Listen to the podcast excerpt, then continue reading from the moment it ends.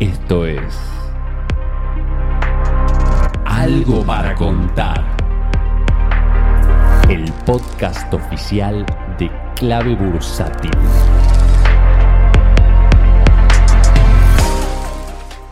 Hola, hola, ¿qué tal? ¿Cómo les va? Bienvenidos a este nuevo podcast de Algo para Contar. ¿Quién les habla en el día de hoy? Maru Cape. Como siempre te traigo algún tema para que podamos conversar juntos y así pensar y poder reflexionar. ¿Y de qué vamos a estar hablando en el día de hoy? Del stop loss. Vamos a estar hablando de esta herramienta tan útil para los inversores. Vamos a estar viendo en qué casos puede ser conveniente utilizarla, en qué casos quizás eh, no, y que depende mucho de ciertos momentos y también del perfil del inversor. Así que, antes que nada, bueno, ¿de qué estamos hablando cuando hablamos de stop loss? Bueno, el stop loss es esa herramienta que permite al inversor poner un límite a sus pérdidas. Es decir, si determina que como máximo quiere perder hasta un 10% o 15%, bueno, ese es el límite y por lo tanto, si el precio de la acción llegara a caer hasta esos valores, va a activar una orden de venta para desprenderse de su acción y así evitar eh, acumular mayores pérdidas en el caso de que la acción pudiese llegar a caer mucho más. Ahora bien, a mí en general siempre me gusta decir que aquellos inversores que recién están empezando, que están dando sus primeros pasos, siempre tienen que tener un stop loss en su estrategia y que tienen que respetarlo. A ver, cuando uno recién está empezando a invertir, al igual que como con cualquier otra actividad que pudiese eh, emprender, hay muchas cuestiones que uno todavía no vivió y que está aprendiendo y que en realidad todo esto funciona como una cobertura en el caso de que al inversor algo se le esté escapando, lo cual es normal, eh, es de esperarse que así sea, porque por eso está en un proceso de aprendizaje. Entonces el stop loss desde ya va a ser muy importante para evitar cualquier error que pueda cometer en el camino, que insisto, es normal cometer errores porque nadie comienza invirtiendo sabiéndolo todo. Es un proceso de aprendizaje y por eso el stop loss es necesario. Haciendo una analogía, yo esto lo veo bastante parecido a las rueditas que ponemos en la bicicleta. Cuando comenzamos a andar, esas rueditas son necesarias al principio porque justamente lo que hace es ayudarnos a no tener una gran caída, que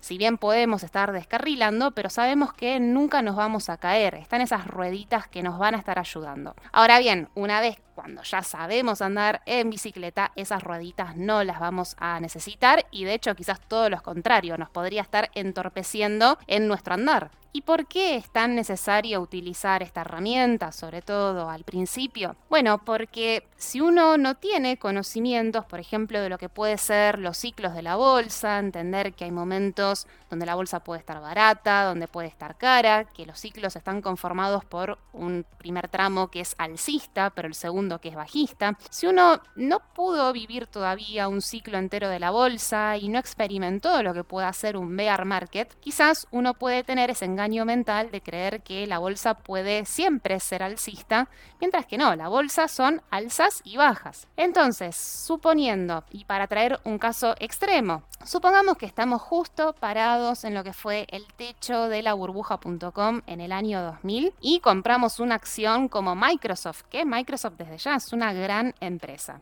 Bueno, esa cotización del techo de la burbuja.com, a la cual por supuesto vino una posterior caída. Bueno, para recuperar ese precio de cotización, si realmente compramos en el techo de la burbuja, tuvieron que pasar alrededor de 16 años para poder volver a ver ese mismo precio al que nosotros habíamos comprado y hablando por supuesto de una gran empresa. Entonces, como vemos, ¿no? Si hay riesgos que aún nosotros no logramos identificar o no logramos medir, importantísimo el stop loss nos va a hacer evitar un montón de dolores de cabeza. Pero también cuando vamos eh, avanzando en nuestro proceso de aprendizaje y vamos también definiendo un poco qué estilo de inversión quiero hacer, si una inversión más de valor, más de acumular acciones baratas para mantener en el medio o largo plazo, o si preferimos un perfil más de trader, esto también eh, diferencia muchísimo si vamos a estar utilizando la herramienta del stop loss. El caso de los traders, es decir, alguien que hace trading, estos trading muy de corto plazo, sí, es necesario que el stop loss esté siempre, es parte de la estrategia. El trader justamente lo que hace es repetir el mismo estilo de eh, operación a lo largo del tiempo y dentro de esa estrategia está incluido el stop loss porque tiene que sí o sí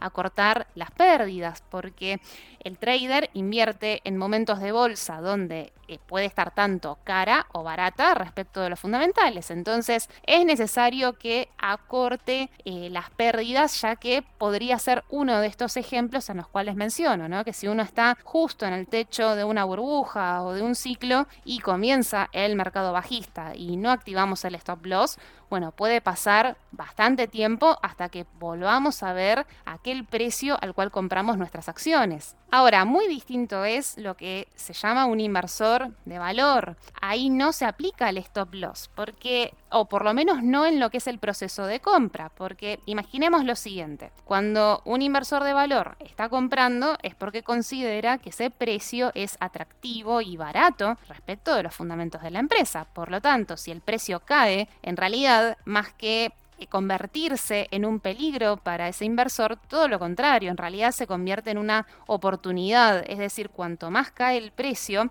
más interesado debería estar en querer comprarlo, porque si en su momento consideró que ya el precio era atractivo respecto de los fundamentos, si el precio cae más, más atractivo va a ser y por lo tanto continuará en su proceso de acumulación hacia la baja con precios cada vez más bajos. Por eso también la segunda variable a tener en cuenta y de la cual a lo mejor no se habla tanto al momento de eh, si conviene o no utilizar un stop loss creo que cambia muchísimo si estamos hablando de un momento en donde la bolsa o donde el activo en cuestión pueda estar barato a cuando ese activo esté caro. En general, si estamos hablando de un activo barato, en realidad no tendría mucho sentido aplicar el stop loss, por lo que recientemente mencionaba, ¿no? Uno está en una fase de acumulación. Ahora, sí es muy distinto cuando un activo ya está caro. Entonces, ahí es donde sí, por supuesto, tiene mucho más sentido aplicar una estrategia de stop loss, incluso a lo mejor, ¿por qué no?, para un inversor de valor, porque ya que de todos modos está interesado en vender su activo porque lo considera que esté caro, ¿sí? suponiendo que